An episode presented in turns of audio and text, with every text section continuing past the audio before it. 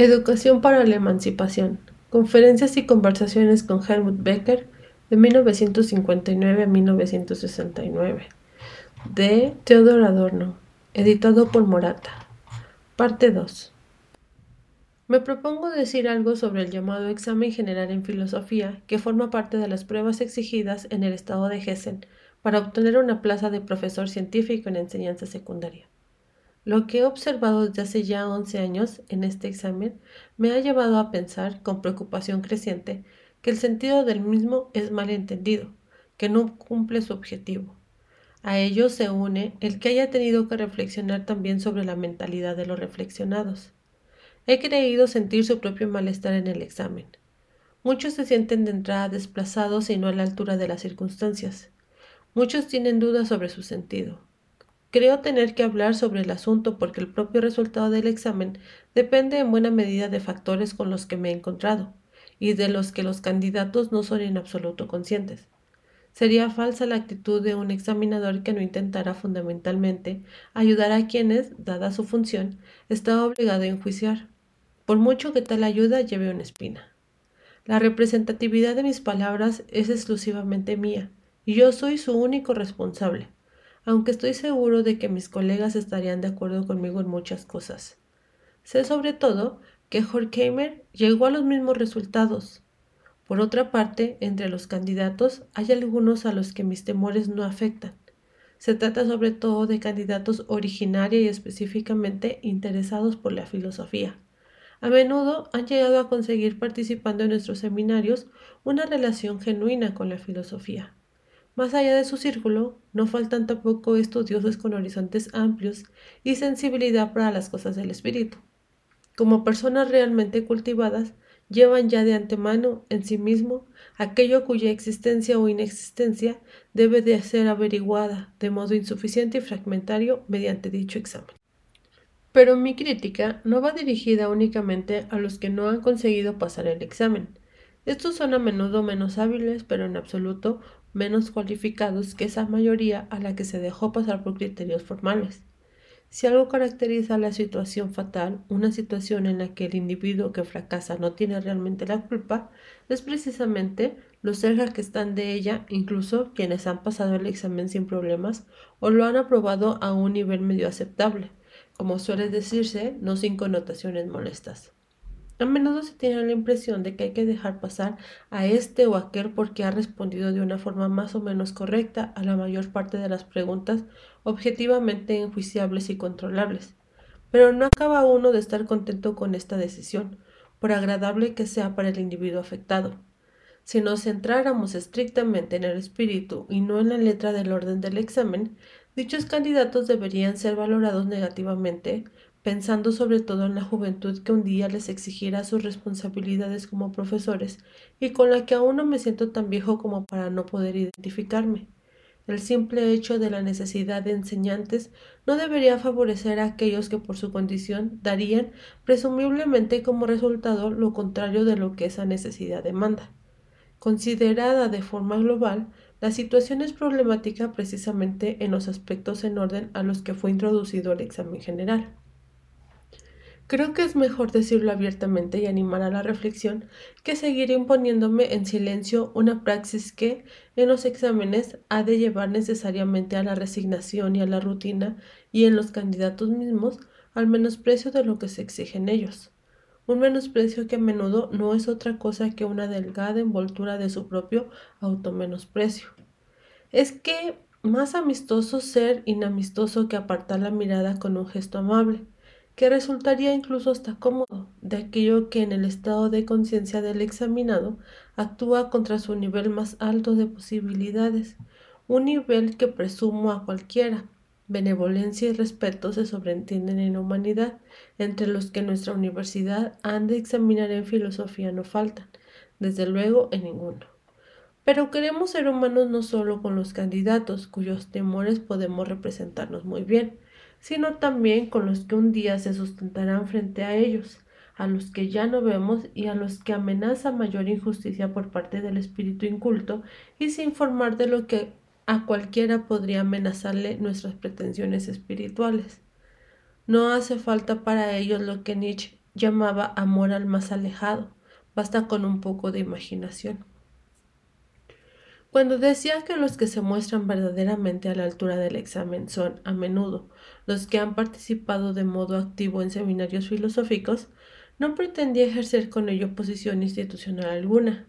Me tomo de lo más serio la idea de la libertad académica y juzgo indiferente cómo se forma el estudiante, si asistiendo a seminarios, a clases o leyendo, simplemente por su cuenta. No era mi intención en absoluto equiparar el sentido de este examen con la formación técnica y especializada en filosofía.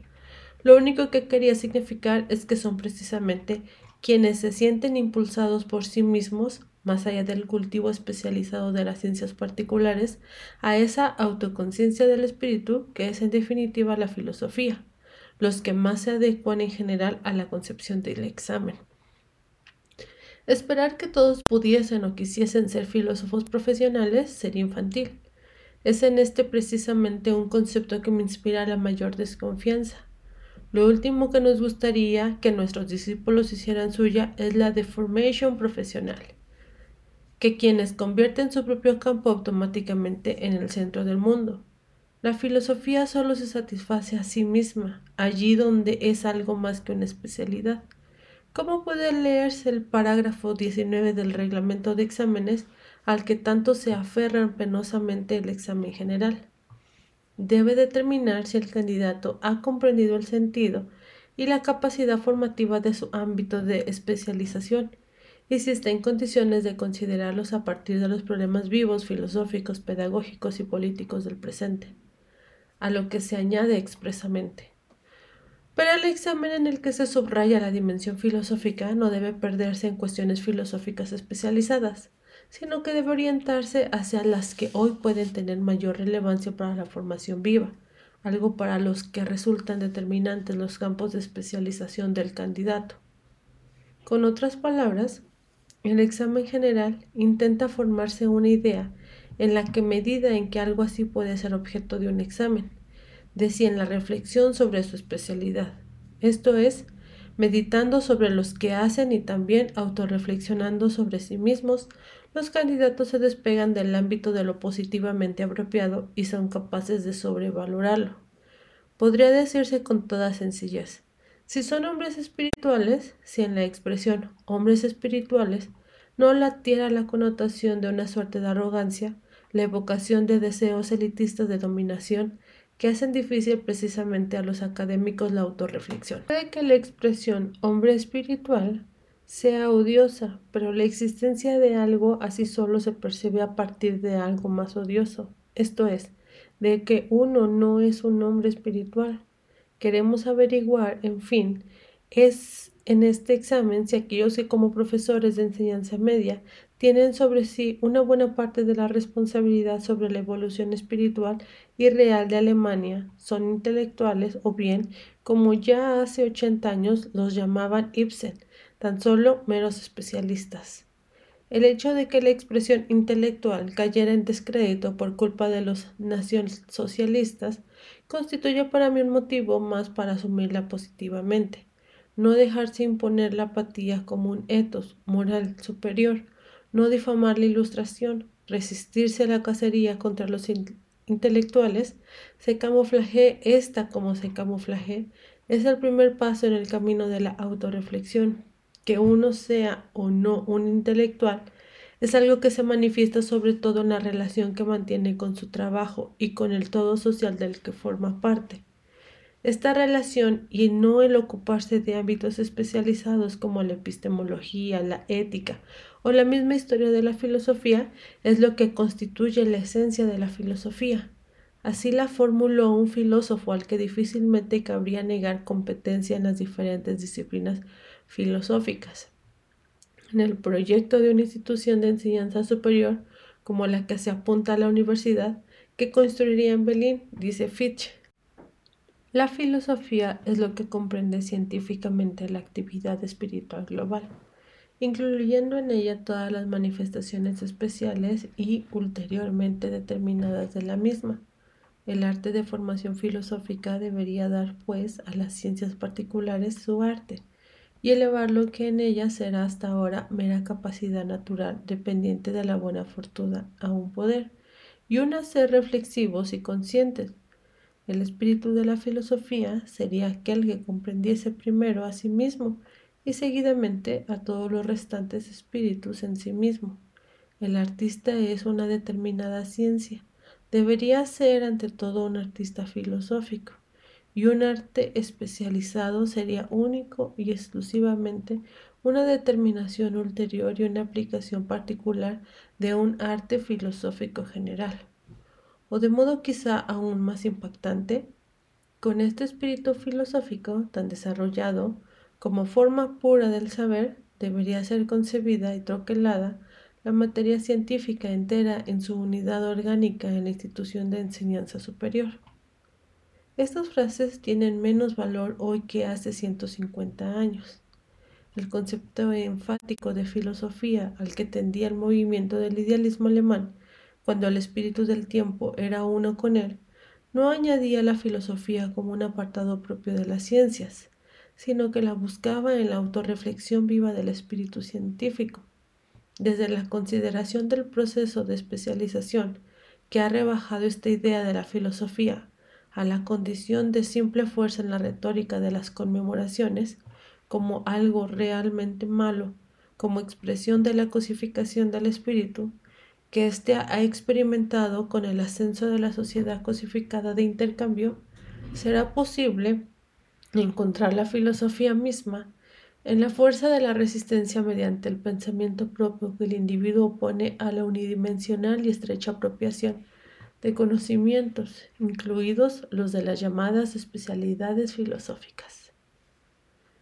Esto no debe ser entendido falsamente.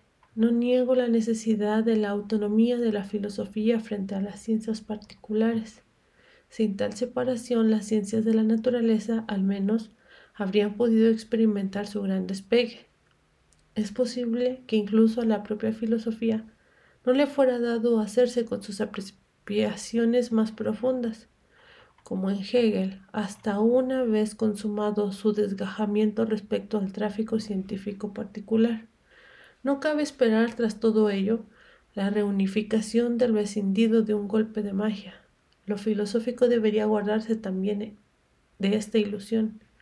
Algunas ciencias del espíritu altamente desarrolladas, como por ejemplo las filologías de mayor tradición, han tomado tal peso propio, disponen de una metodología y una temática tan depuradas que la autorreflexión filosófica se les aparece casi inevitablemente como diletante.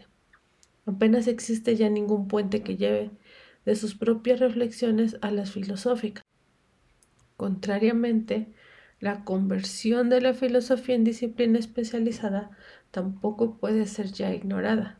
La autorreflexión filosófica de las diferentes ramas de la ciencia, desde la renuncia al conocimiento de lo que ha producido ya la filosofía especializada, tendría fácilmente algo de quimérica, una conciencia que se comportara como si en su material tomara cuerpo de modo inmediato la filosofía.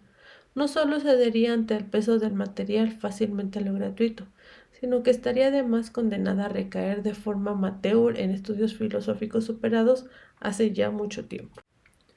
Ni ignoro la dificultad objetiva del examen ni la disimulo, pero considero que no hay que darse por satisfecho con eso, y sobre todo que no hay que ser más papista que el Papa, que no haya, como parece innegable, un camino que lleve recta y unívocamente del trabajo científico especializado a la filosofía no quiere decir que no tengan nada que ver entre sí.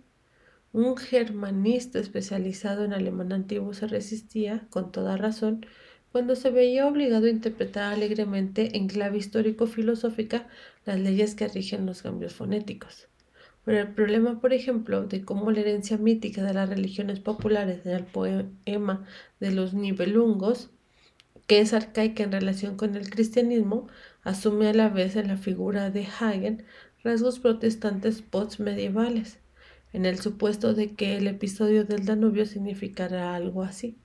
Ha sido reconocido como legítimo por los filólogos y sería fructífero para la filosofía.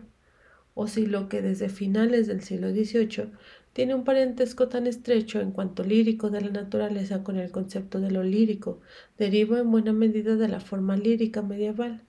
Entonces la larga ausencia de este momento casi ineludible para la conciencia lírica posterior constituiría tanto un tema filosófico como un tema capaz de interesar a un germanista.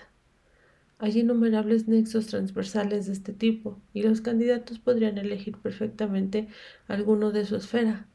Para para comprender a Schiller resulta esencial su relación con Kant, y no precisamente en el orden biográfico o científico espiritual, sino en el de su reflejo en la figura de los dramas y los poemas como tales. Igual que para la comprensión de Hebel son esenciales los puntos de vista filosófico-históricos que operan en su dramaturgia. Casi nunca se me ha propuesto temas de esta especie, para los que acabo de improvisar algunos ejemplos. Por supuesto que con todo ello no quiere decir que los temas técnico-filosóficos genuinos tengan que ser excluidos o que solo deban constituir excepciones. Pero para comenzar, basta la diferencia entre las propuestas convencionales y las sugerencias como esas que tienen algo que ver con la autorreflexión, sino en relación con problemas especializados de orden científico particular sí, al menos con complejos y ámbitos de trabajo más amplios. Por mi parte, me daría por satisfecho con que las propuestas de temas parecieran ir simplemente en la dirección que apunto. Se escucha a menudo la queja de que la filosofía sobrecarga a los futuros profesores con una materia más, y con una materia con la que por si fuera poco muchos apenas tienen relación. Tengo que devolver el reproche. Son en buena medida los propios candidatos los que convierten el examen en un examen especializado, no nosotros. Cuando se me asigna un candidato, como acostumbra decirse, tengo por norma conversar con él sobre su propio campo, procurando que tome cuerpo de este modo alguna propuesta temática de la que se desprende pueda calibrarse algo así como la autocomprensión espiritual de su trabajo. Pero no se piensa que esto provoca entusiasmo ni alegría autocomplaciente, todo lo contrario. De prevalecer los gustos del candidato, habría que proponer una y otra vez para el trabajo escrito temas de carácter puramente técnico, teológico, filosófico o filosófico.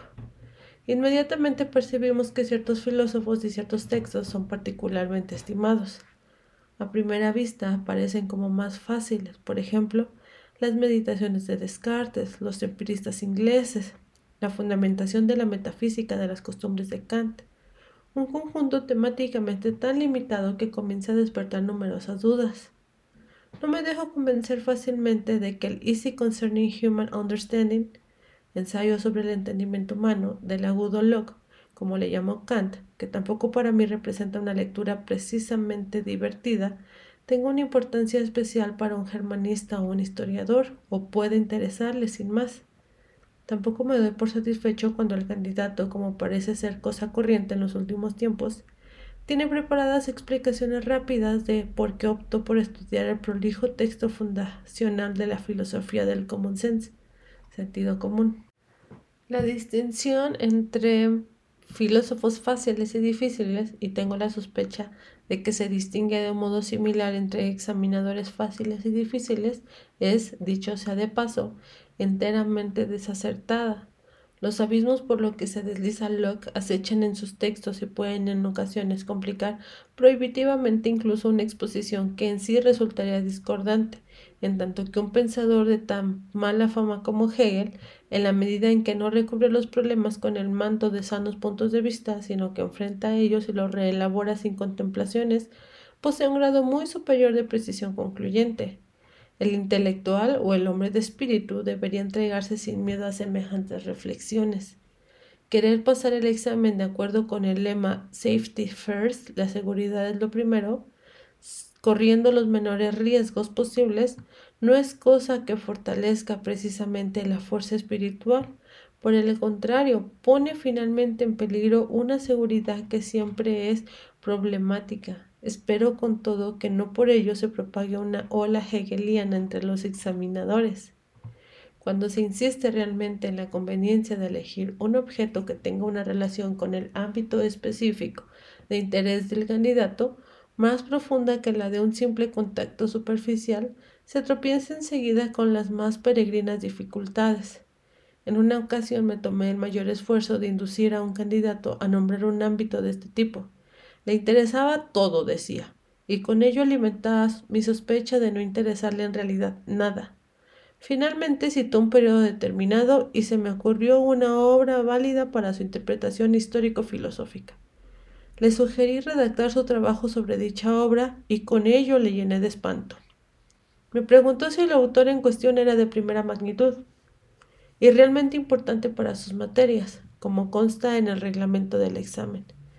Ya se sabe que la letra de los parágrafos de dicho reglamento se convierten a menudo en un medio para rehuir lo que con ello se busca. Algunos candidatos hincan las, las garras y se aferran a los puntos de apoyo que da el reglamento para facilitar la orientación de examinados y examinadores como si se tratara de normas inviolables. Uno citó en una ocasión como ámbito de interés a Leibniz y su crítica a Locke. Cuando en la segunda vuelta propuso lo mismo y el examinador le explicó que no le parecía adecuado debatir con él otra vez sobre las mismas cosas, su primera reacción fue la de preguntar si tenía que ocuparse nuevamente de dos filósofos.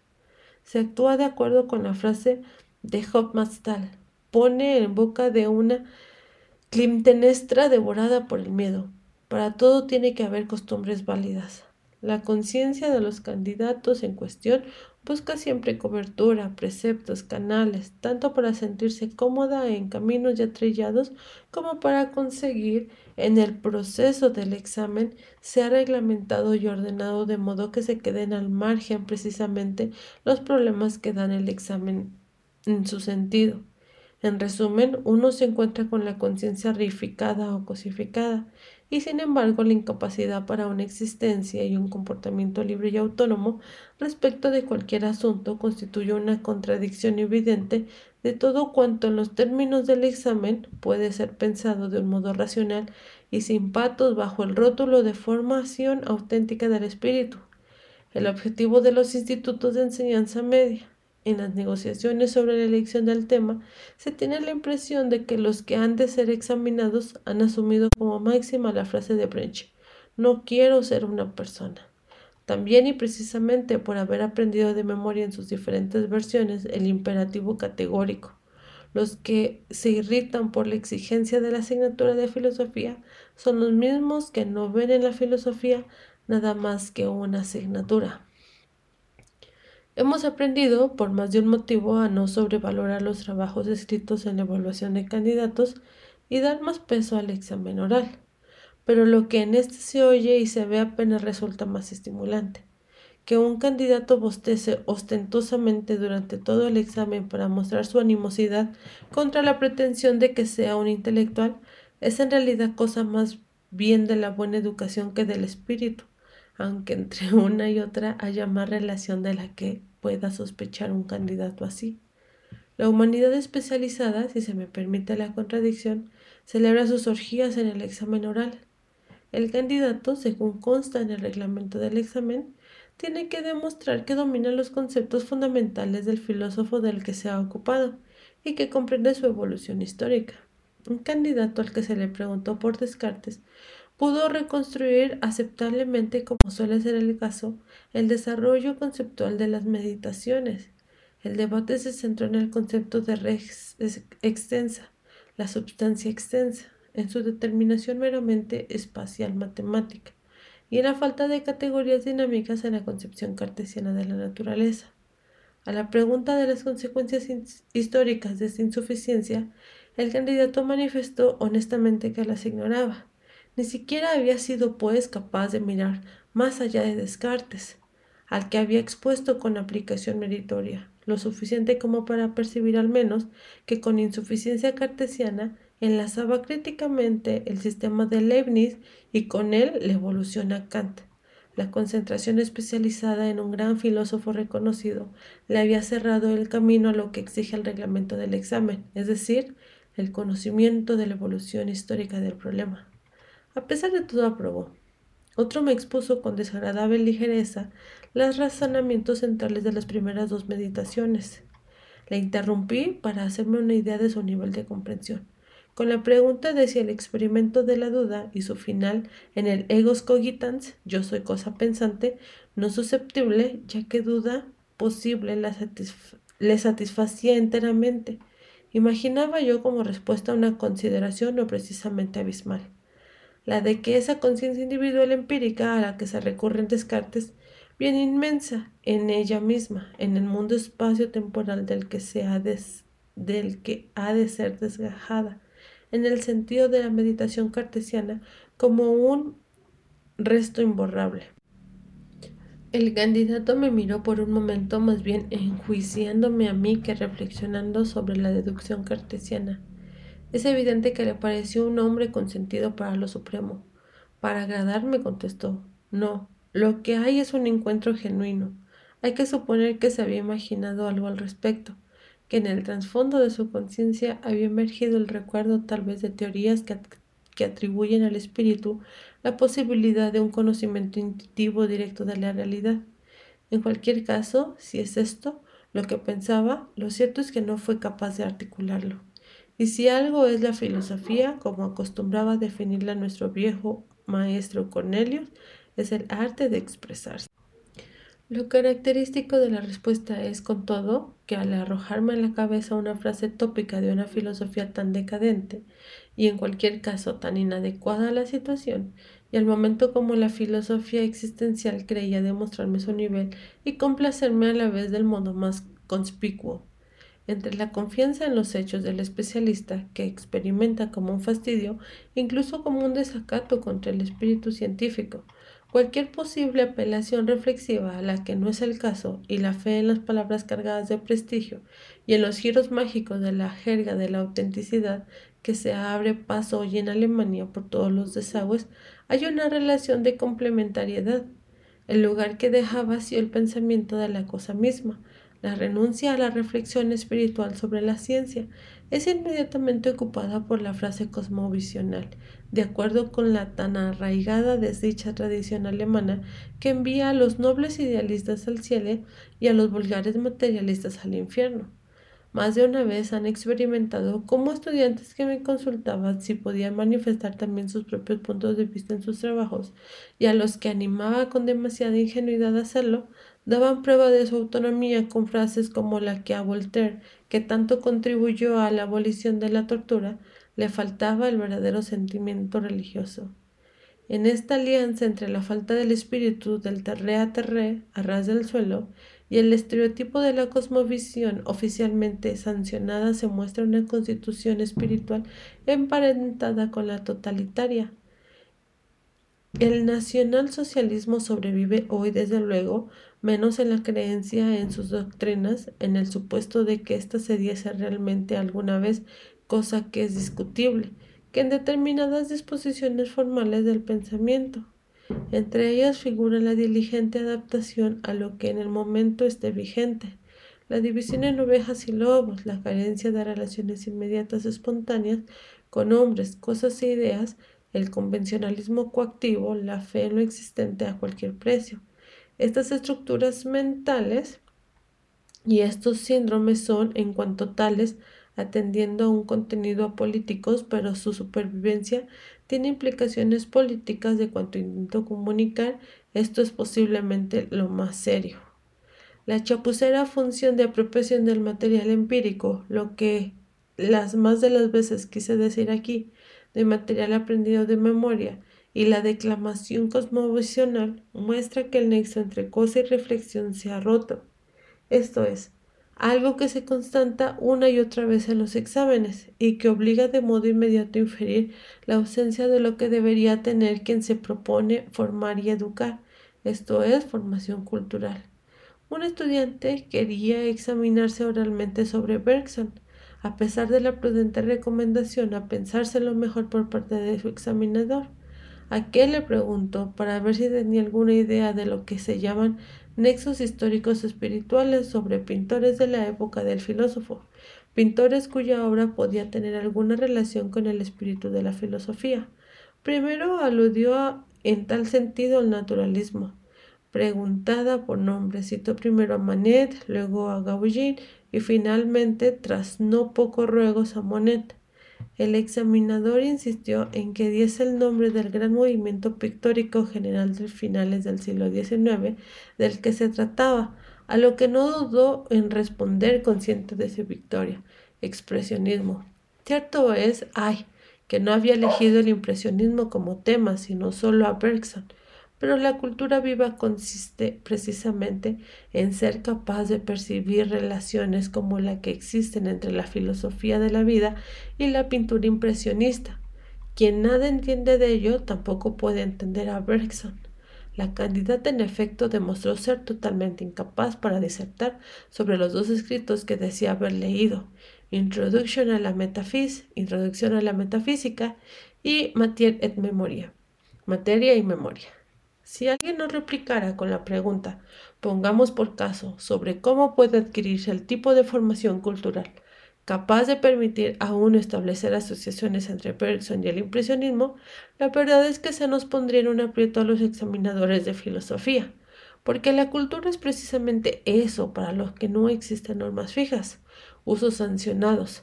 Solo puede ser adquirida mediante un esfuerzo y un interés espontáneo. Ningún curso la garantiza, ni siquiera los del tipo de Studium Generale, cultura general.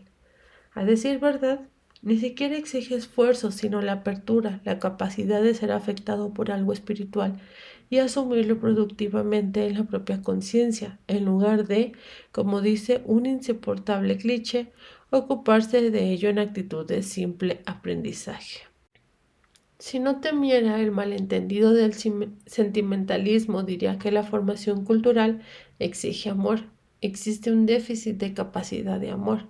Las indicaciones sobre su compensación son precarias. Por lo general, se decide al respecto en una fase temprana de la evolución infantil. Quien lo padece apenas debería enseñar a otros seres humanos. No solo se limitará a perpetuar en la escuela ese sufrimiento que denunciaban los escritores hace 60 años y del que se supone probablemente sin razón que ha sido hace ya superado, sino que el déficit proseguirá el nacionalsocialismo. Donde más drásticamente se revela la deficiencia es en la relación con el lenguaje. De acuerdo con el parágrafo 9 del reglamento del examen, hay que prestar una atención especial a la forma lingüística. En el caso de deficiencias lingüísticas serias, el trabajo debería ser considerado como insuficiente. No quiero imaginarme a dónde llegaríamos si los examinadores se atuvieran a ello. Me temo que ni siquiera podría ser satisfecha la más urgente demanda de nuevos profesores, y no me extrañaría que algunos candidatos confiaran precisamente en ello. Tan solo unos pocos tienen alguna idea de la diferencia entre el lenguaje como medio de comunicación y el lenguaje como medio de expresión precisa de la cosa.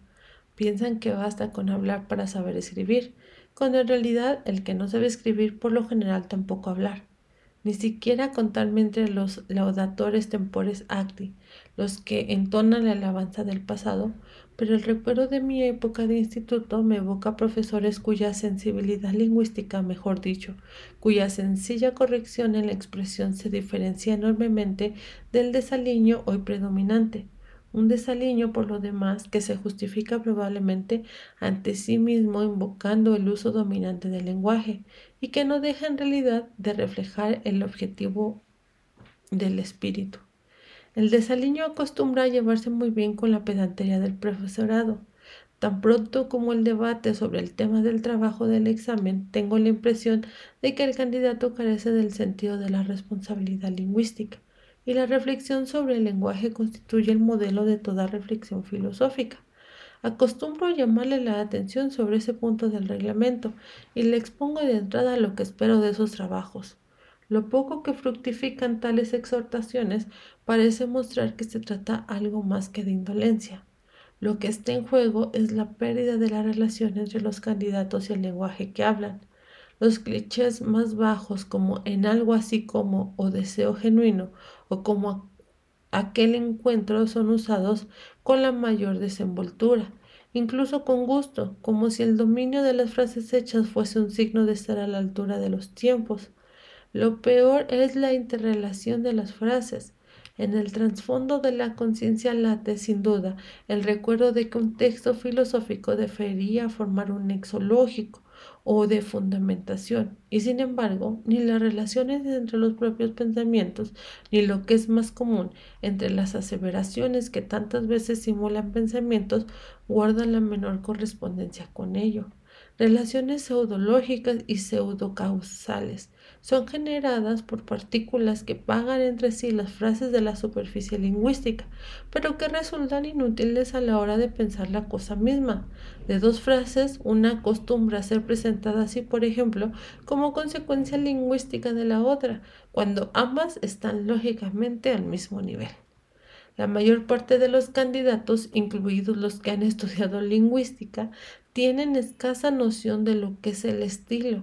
En lugar de eso, buscan fatigosa y artificialmente sacar del tipo de discurso que les resulta familiar lo que erradamente creen que es el tono de la ciencia. El lenguaje de los trabajos escritos es todavía menos rico que el del examen oral. En buena medida es un balbuceo entreverado de frases hechas, restrictivas e indeterminadas, del tipo de hasta cierto punto, que en el mismo momento en que se dice algo parece exonerar de la responsabilidad por lo dicho. Los extranjerismos e incluso los nombres de otros idiomas constituyen obstáculos que rara vez son franqueados sin detrimento para el propio obstáculo o para el candidato. La mayoría, pongamos por caso, de los que escogen como filósofo para su examen a Hobbes, un filósofo considerado normalmente fácil, se refieren a él como Hobbes, como si ese ves hubiera sido tomado del dialecto en el que algo Edward se dice eves. En relación al dialecto son necesarias aclaraciones. De una buena formación habría que esperar cierta dulcificación de las tosquedades del lenguaje regional, pero no hay tal. El conflicto entre el alemán culto y el dialecto termina en tablas, solución que ciertamente no satisface a nadie, ni siquiera al futuro profesor cuyo malestar se evidencia en cada palabra. La proximidad del dialecto al hablante, el momento en el que éste, cuando dicho dialecto aún es campesino, habla al menos de su propia lengua tal como le sale de las narices, según acostumbra decirse popularmente, se pierde, pero no por ello se ha accedido al lenguaje culto objetivo, sino que éste sigue desfigurado por las cicatrices del dialecto.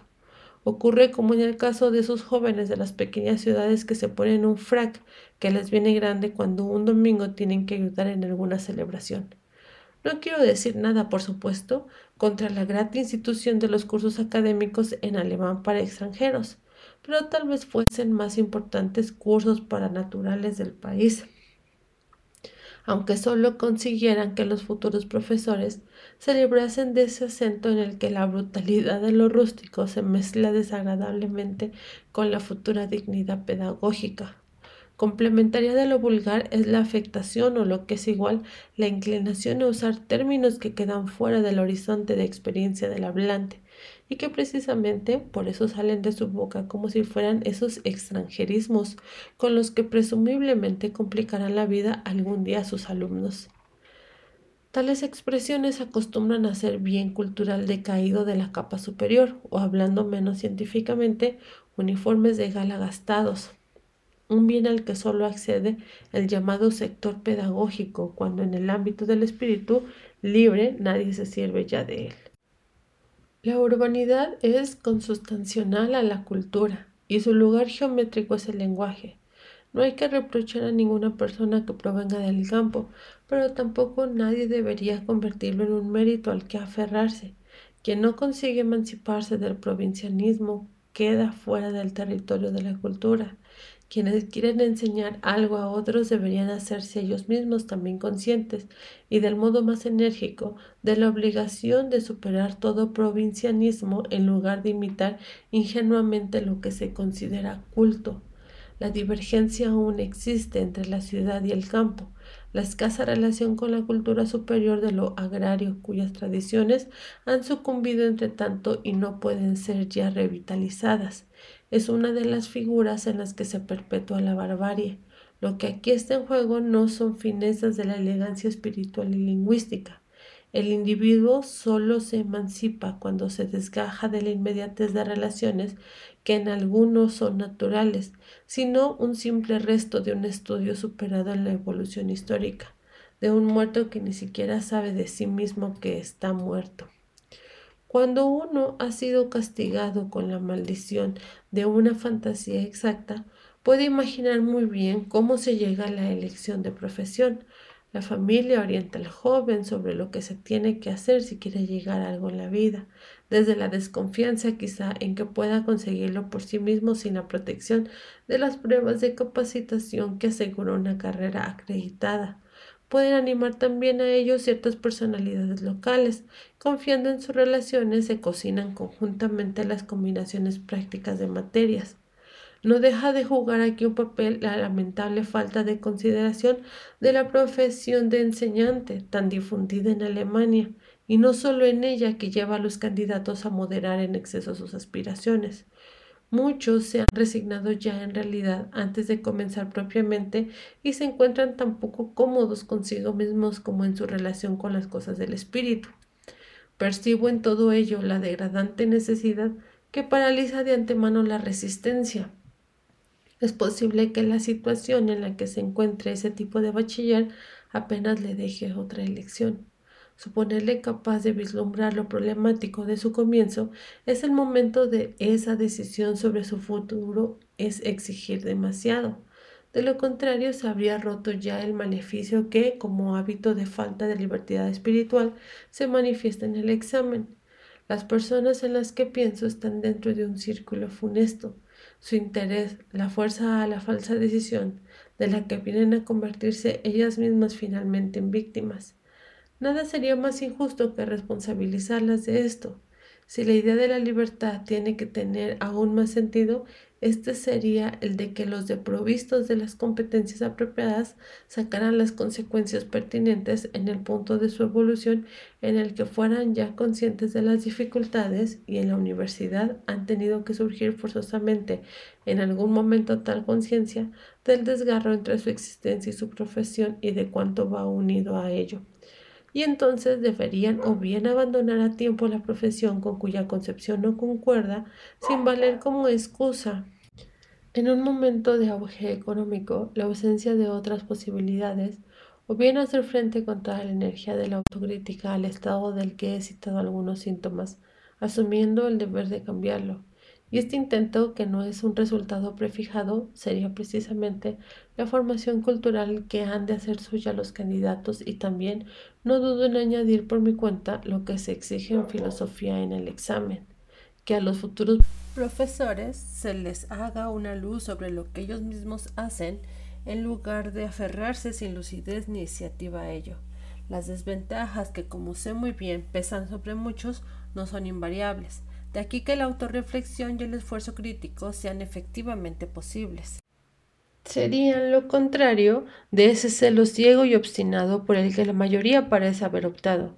Está en las antípodas de la cultura y de la filosofía porque es definido desde un principio por la apropiación de algo ya dado y operante, en donde brillan por su ausencia el sujeto, la propia persona que aprende, su juicio, su exposición, el substrato de libertad. Lo que verdaderamente me perturba en los exámenes es la ruptura entre lo que filosóficamente se ha trabajado y es objeto de exposición y los sujetos vivos.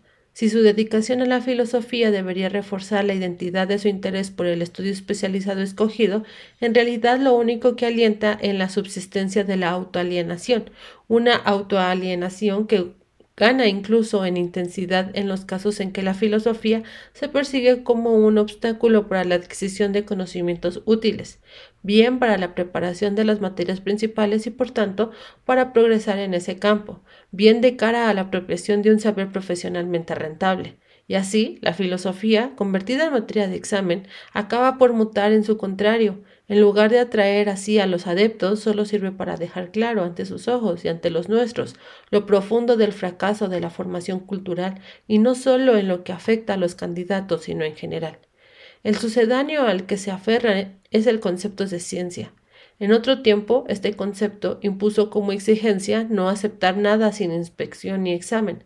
Exaltó la libertad y la emancipación de la tutela por dogmas heterónomos.